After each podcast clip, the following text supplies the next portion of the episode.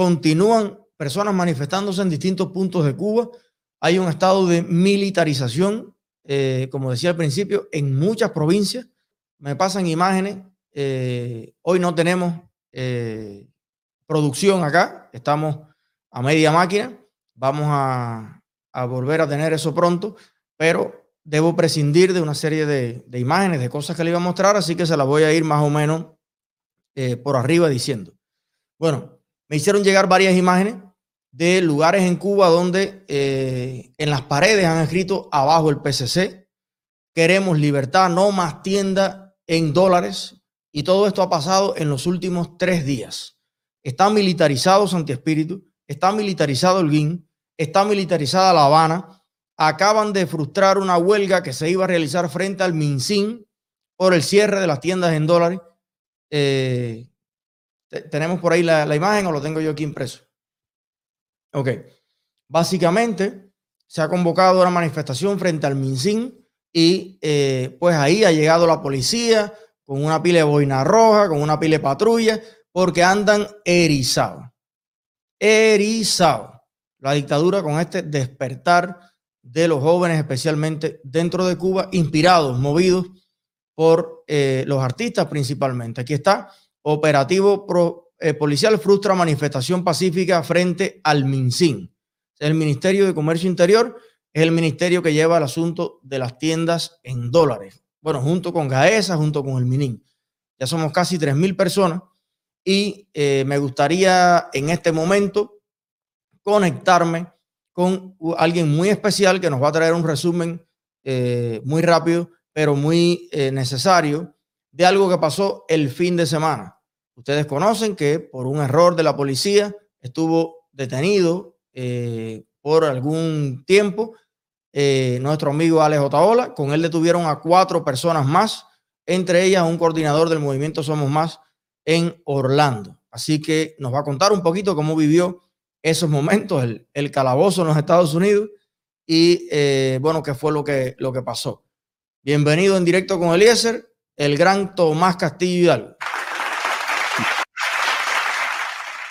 Bueno, eh, gracias Eliezer por, por darme la oportunidad de, de, contar un poco desde mi punto de vista eh, lo que pasó el, el sábado ahí en el Versalles. Yo fui la primera persona que arrestó la policía cuando sacaron a Inmundo García, vino a crear el desorden. Todo estaba muy tranquilo, todo estaba muy tranquilo, las personas contenta. Todavía no había, nadie ni siquiera había empezado a gritar porque lo que estaban era siguiendo a Otaola.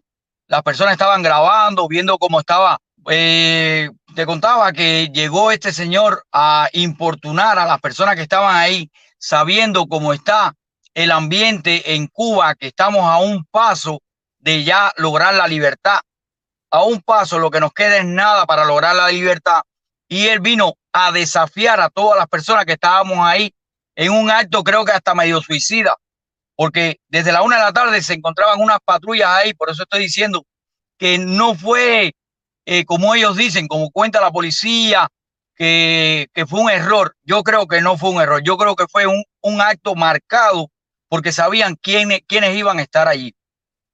Si no, no hubiera, porque no había pasado nada, si no, no hubieran empezado a hacer las detenciones que se hicieron.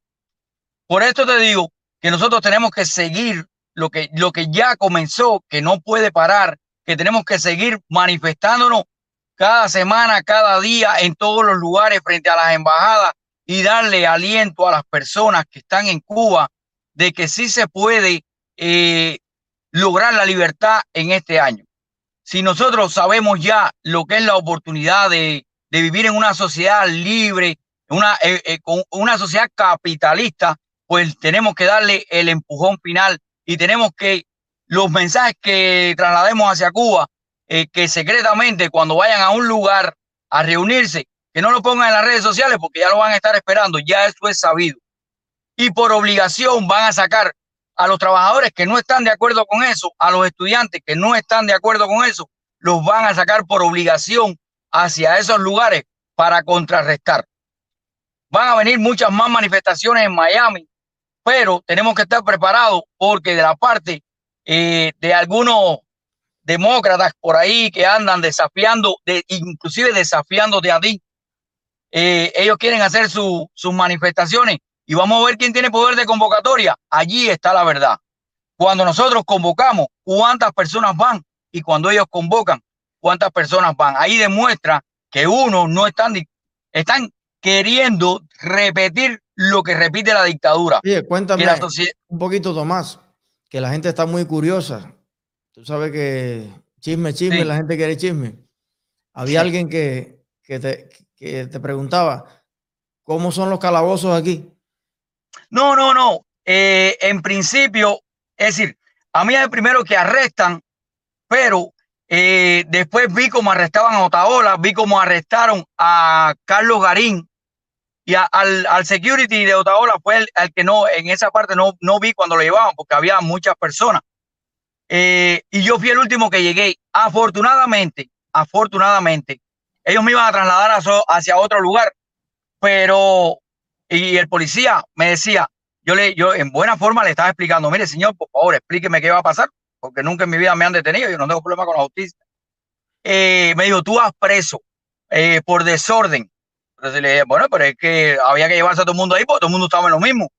El desorden era...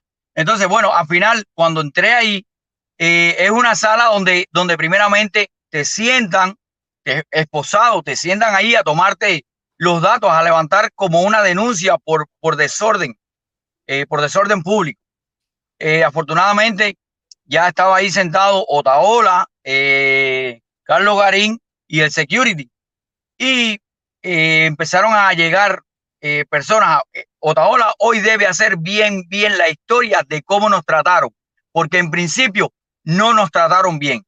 La policía eh, a lo mejor queriendo hacer bien su trabajo, no lo hizo. No, no te lee los derechos, no te, no, no, eh, eh, apretaron las esposas que dejaron marcas en las manos. Lo que pasa es que nosotros no quisimos tomar acción por la respuesta después del comandante de la policía que llegó y dijo, dio explicaciones, porque ya había llamado el alcalde de la ciudad, porque ya había llegado ahí eh, Joe Carollo y empezó a dar explicaciones. Y la explicación no la tenía que dar él, la tenían que dar el sargento y los demás oficiales que no nos trataron bien. No, eso yo creo que nunca se había visto. O sea, eh, es algo que yo creo que hay que analizar a fondo, aunque ahorita voy a hacer algunos comentarios, pero en definitiva creo que fue un error eh, que sí, merece una disculpa porque realmente eh, allí se estaba la gente manifestando, estaba el permiso, ya los abogados lo explicaron, pero vamos a ver cómo sigue, cómo sigue esto. Tomás, te mando un gran abrazo y nos vemos en la próxima. Nos vemos en la próxima porque hay que darle para adelante y darle duro, que estamos llegando ya al, al, al final, a la caída de la dictadura. Y aquí ningún comunista, no le vamos a dar el espacio a los comunistas aquí. Que se vayan para si quieren comunismo. Un abrazo. Gracias, mi hermano.